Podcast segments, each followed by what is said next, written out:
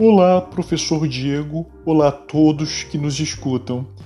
Bem-vindos e bem-vindo, professor, ao nosso programa Filosotretas. Professor, parece que a filosofia é uma das poucas, se não a única, disciplina, área do saber a ter que explicar o que ela é antes de iniciarmos o seu estudo. É uma metafilosofia antes de adentrarmos nos seus conteúdos. Isso é verdade? Se for, o que é essa filosofia? Olá, Gervásio.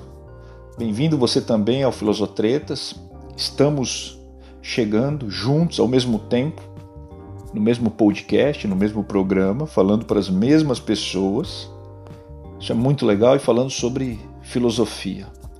Mas falando popularmente de, de filosofia, não tornando a filosofia um, uma ciência hermética, um saber hermético, melhor dizendo, né? fechado, cheio de, de rococós e, e conceitos indecifráveis. Não, a filosofia ela tem que ser clara, didática. Afinal, ela é um convite ao pensar, ela tem que trazer mais razões para a discussão. Afinal, nós estamos criando sistemas de entendimento racional da realidade, do ser das coisas, do mundo, enfim. E é verdade sim o que você disse, né? A filosofia, se não a única, é uma das poucas disciplinas que tem que, quando se inicia o ano, né, o ano letivo, o ano, seja numa universidade, seja num, num colégio, né, numa escola, a filosofia sempre eh, tem que começar explicando ao que veio. Né? Então começa assim pela metafilosofia. Né? Aliás, todas as ciências, todas as áreas do, do saber deveriam começar também a partir dessa, dessa análise. Né? Quer dizer, mostrar as estruturas, os fundamentos, sua própria história e desenvolvimento. Né? Seria muito importante para o aluno entender as estruturas e os fundamentos desde a criação e o desenvolvimento da física, da química, da biologia, das linguagens. Né? É, então isso é, é muito importante. Mas a filosofia, sim, ela é, é cobrada e recobrada por conta disso. Então eu vou dizer basicamente é, filosofia, de forma geral, o que, que ela uh, vem, né? aqui que ela vem a, a, a se apresentar, né? qual, qual é a sua originalidade, qual é a sua função, qual é a sua capacidade de análise, enfim, qual é a sua importância. Já dizia Sócrates lá atrás, o grande filósofo grego, um dos divisores de águas do pensamento ocidental que uma vida sem reflexão não vale a pena ser vivida. Uma vida sem reflexão não merecia né, a pena do viver, não merecia passar pela vida aquele que não pensa, não reflete, não questiona, não problematiza a sua própria existência. Até porque um indivíduo que assim fizesse estaria sobrevivendo, né? estaria assumindo quase que uma posição vegetal, um tanto animalesca, diante desse, dessa incógnita maravilhosa que é a descoberta da existência, dos seus meandros, das suas capacidades, das suas análises, do seu reconhecimento, da sua dignidade, do seu ser no mundo de forma geral. Mas, voltando e não fugindo a essa pergunta, a filosofia não é um jeito de ser, não é uma forma de olhar o outro. A filosofia é um saber, é um saber que busca busca compreensão daquilo que chamamos mundo, coisa, chamamos humano, ser, enfim. Ela, a filosofia, é o saber que age em conjunto com as potencialidades humanas, forja a ideia de razão, cria as formas dos métodos e sistematiza as possibilidades de se conhecer em todos os seus aspectos? Toda a realidade. Mais do que nossos pais e os pais dos nossos pais. Então, isso é muito importante, eu sempre repito isso em minhas aulas, isso é muito significativo, né? Então, mais do que nossos pais e os pais de nossos pais, Platão, por exemplo, me influenciou muito mais. E não é para rimar, não. É uma questão de fato para a gente pensar. Ou seja, ainda que eu tenha uma proximidade, uma relação valorativa, uma, uma relação afetiva com as pessoas com as quais eu compartilho teto, casa, é, sonhos, anseios. Essas pessoas também, por sua vez, foram influenciadas por um conjunto sistemático de pensamento que remontam aos primórdios do Ocidente. Nós ainda vivemos essa ocidentalidade, vivemos essa, esse enraizamento, no nosso caso, estamos falando aqui do Ocidente, especificamente, então, que nos remonta a Platão, Aristóteles, enfim, né? Descartes, Tomás de Aquino, Abelardo, Marx, Spinoza, Schopenhauer, Dussel recentemente. Então, quer dizer, todos esses pensadores, eles fazem parte da, da minha existência, ainda que a maioria das pessoas é, não se perceba disso. Né? Então, isso é muito importante. Primeiro, entender que a filosofia de fato está no meio de todos nós. Né? O pensamento que, em última instância, sustenta a realidade é sempre um pensamento filosófico. Gostemos ou não, concordemos ou não.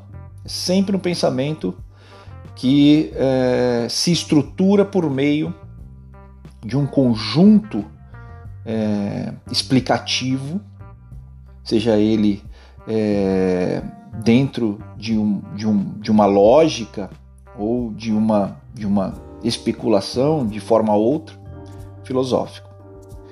Então é claro que você vai poder dizer que já virou comum aquela frase que a filosofia é uma ciência com a qual e sem a qual o mundo permanece tal e qual, né? Quer dizer, isso era muito repetido e é muito repetido, né? Quer dizer, a ideia da inutilidade da filosofia. Mas é aí que ela ganha força, nessa, nessa inutilidade. Né? Quer dizer, a filosofia não tem uma, uma utilidade imediata, pelo contrário, a filosofia ela exige a mediação. Né? Ela exige a capacidade de você, de frente a um determinado efeito da realidade, um determinado afeto, a um determinado acontecimento, você medi-lo, você pensá-lo, você mediá-lo pela razão, buscando uma lógica explicativa, buscando um sistema estruturado de entendimento daquele fenômeno. Então ela não tem uma utilidade imediata, ela não é um, um peso que você coloca é, atrás da porta para que a porta não bata com o vento.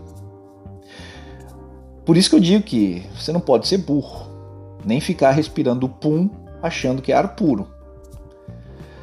Sem filosofia, o mundo, olha só, sem filosofia o mundo seria mudo, a coisa seria oca, o humano seria humus e o ser seria só um verbo. Estaríamos nós animalizados admirando o vazio. Você percebe que muitas vezes nós de fato nos animalizamos a esse ponto? Então, mais um, um, um elemento para a gente pensar acerca da filosofia e da sua importância.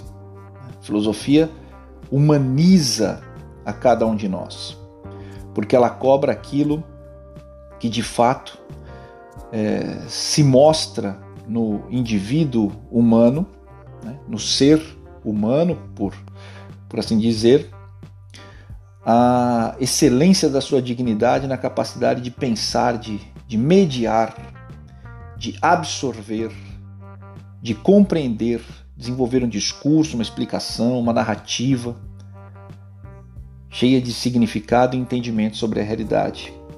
Ela te coloca dentro de um estar no mundo.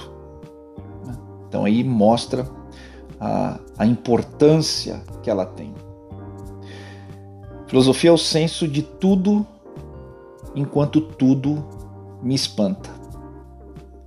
Filosofia é o senso de tudo enquanto tudo me espanta. Filosofia busca uma visão total. Não existe filosofar pela metade. Ou se filosofa ou não se filosofa. Então muitas vezes as pessoas dizem assim: "Ah, então vamos filosofar", como se fosse jogar conversa fora, etc e tal. Enfim, seria muito bom se a gente construísse ciência, construísse saber jogando conversa fora. Mas é óbvio quando a pessoa diz isso, ela quer dizer que quando ela começa a filosofar, ela começa a viajar na maionese, começa a pirar na batatinha. E não tem nada mais fora da realidade do que atrelar a filosofia a esse sentido. Muito pelo contrário, a filosofia é a área do saber que coloca o ser humano de frente a ele mesmo, ao mundo, aos acontecimentos do seu contexto, a, a tudo aquilo que acontece e de fato se transmuta ao seu redor. A filosofia é o pé no chão, né? não se filosofa com a cabeça nas nuvens. Você sabe que Aristófanes, um grande é, escritor de, de comédias gregas, um clássico, portanto, na construção do gênero teatro no Ocidente, ele ironizava muito a figura de, de Sócrates e de pensadores afins, ou seja, filósofos né, que se equiparavam à maneira de Sócrates a pensar, discutir, problematizar com os outros a, a realidade, o mundo político, o mundo ético, o mundo do sentido de ser e assim por diante. E numa das suas peças, chamada As Nuvens, é, ele coloca que filosofar é de fato estar com a cabeça nas nuvens, né? Quer dizer, Sócrates olhando é, sempre para o céu não percebe a realidade, ou seja, a filosofia como um elemento daquilo que mais tarde um grande filósofo, né, como Karl Marx, trabalharia a fundo um conceito chamado de alienação. Então, o filósofo seria um alienado, né, é, dentro desse sentido. E aí a gente compreende que a filosofia ela incomoda. Né? E por que, que ela incomoda? Justamente porque ela sai do lugar comum. Né? Então ela, ela sai simplesmente da, da dimensão rasteira da realidade, daquilo que em tese é o mais óbvio, daquilo que os meus olhos enxergam eu digo, é assim porque eu vejo dessa maneira. Não, a filosofia ela entra dentro desse grande castelo chamado reflexão. Mas por que você enxerga assim? O que é o próprio enxergar? É porque com essas perguntas é que a gente vai criar um método, um meio para se atingir um fim, tá certo? Um método. E a partir desse método a gente vai criar um sistema explicativo, portanto, uma forma racional, a gente vai criar, por assim dizer, uma racionalidade de explicação daquela realidade, daquele fenômeno, ou da realidade como um todo, a posição do ser humano no mundo, a dimensão dos valores, o que são os valores, por que lutamos, por que escolhemos causas, algum sentido, algum princípio nisso que nos rege e assim por diante. Pois bem, Gervásio, como eu havia dito, lembrando Sócrates, uma vida sem reflexão não merece ser vivida. Olha, uma vida sem reflexão não vale a pena da existência. Porque de fato a existência vai ser só um penar? Um, um sofrer, um, é, é, um desmazelo com, com o ser que você traz, né? com aquilo que você guarda, com as suas potencialidades, com suas capacidades, seus, seus talentos não descobertos. Uma vida sem reflexão não merece ser vivida. É isso que eu tenho a dizer então para falar um pouco nesse início nosso da filosofia. Respondi, Gervásio? Olha, professor, acho que respondeu. Confesso que em alguns momentos eu não entendi absolutamente nada do que o senhor disse, mas acho que de modo geral eu entendi. E como eu faço parte da média dos ouvintes, eu acho que todos também entenderão. Essa pergunta o senhor respondeu. Na próxima, eu lhe pego. Forte abraço. Filosotretas, boa luta.